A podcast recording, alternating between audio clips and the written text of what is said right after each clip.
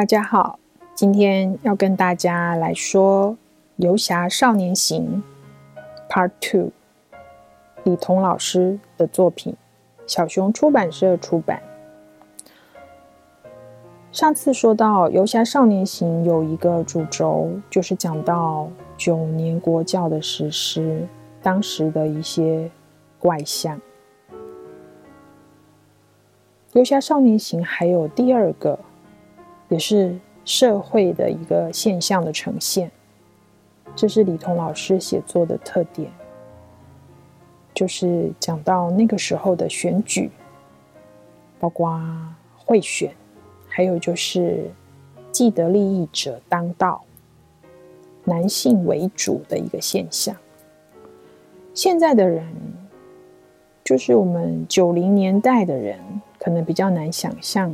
六零年代的那个时候，女性参政是非常少见的。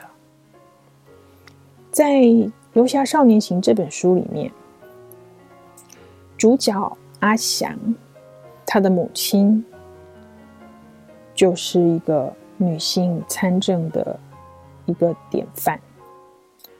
在里面我们可以看到，她从一个呃，地方的大姐头，热心公益这样的一个角色，慢慢的被推举上来，来参选。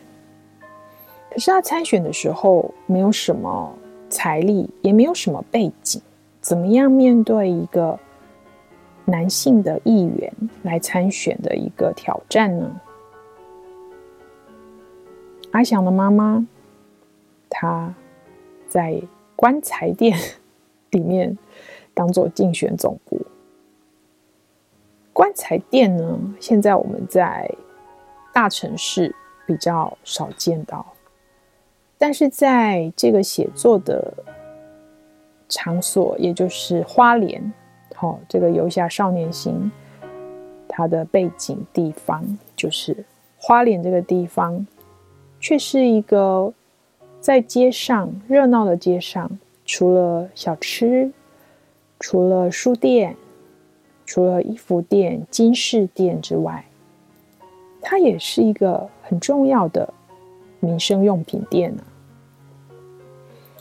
每一个家庭在有人过世的时候，都要来光顾的，不是吗？所以棺材店在路上就是一个常见的风景。这本书一开始就非常的有趣，就是用一个棺材店的一个场景开始。然后呢，你想想，棺材店我们大家都很避讳的一个地方，却有孩子在里面念书，然后聚会，真的就非常的反差。然后这个棺材店后来还成为。有女性参选人的一个竞选总部，最后甚至还打赢了这场选战。这过程中的这个曲曲折折啊，就是《游侠少年行》最好看的地方。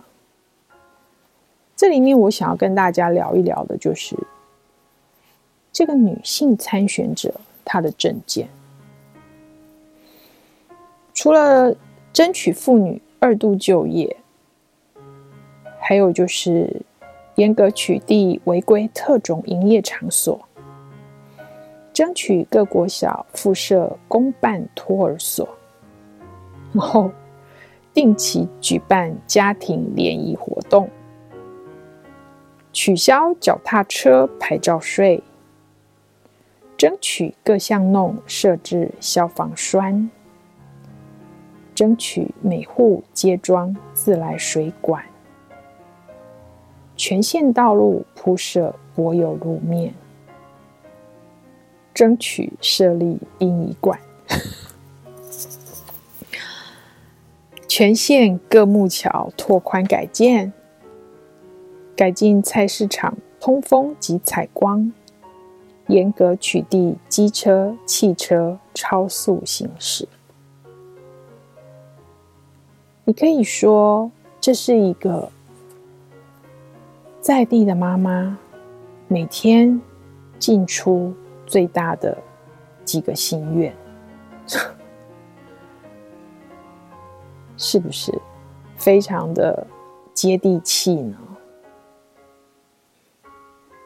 那你说一说，那这样子的证件不是小鼻子小眼睛吗？我不这么认为。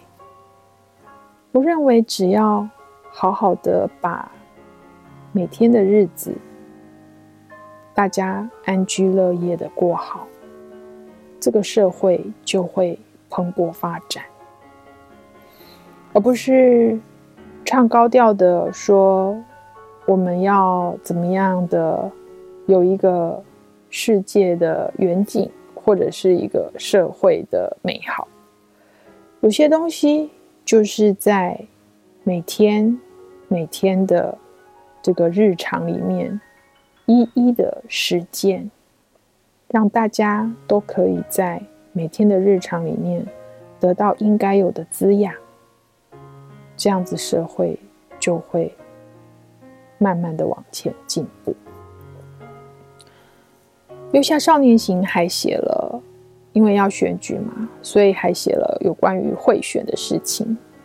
不管是大人的社会，或者是学校在呃校园里面的选举，都出现了贿选的一个桥段。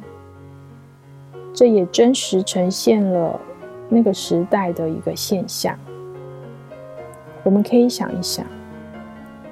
那个时候的社会氛围，好像贿选，大家都知道不太好。但是，是不是有勇气拒绝贿选？因为你可能不是只有面对拒绝贿选这件事，像书里面的阿翔，就是要面对同学之间友情的考验。阿翔就因为在这个九年国教的变动，还有社会参选、妈妈参选、父母争执、爸爸贿选这些波浪中，逐渐的成长，看到大人社会的面貌。所以你可以说，《游侠少年行》是那个时代一个很珍贵的缩影，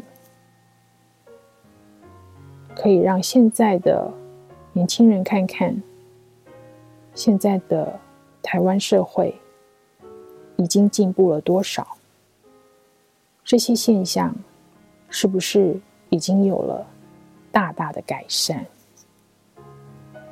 这是。这么多年来，很多人一起努力，价值观的改变，才有办法达到的一个水准，很值得我们一起去珍惜。这本《游侠少年行》，就让大家来翻翻看吧。小熊出版的，李通老师所写的。推荐给您。想听更多优质的好声音，记得下载声优 APP 哦。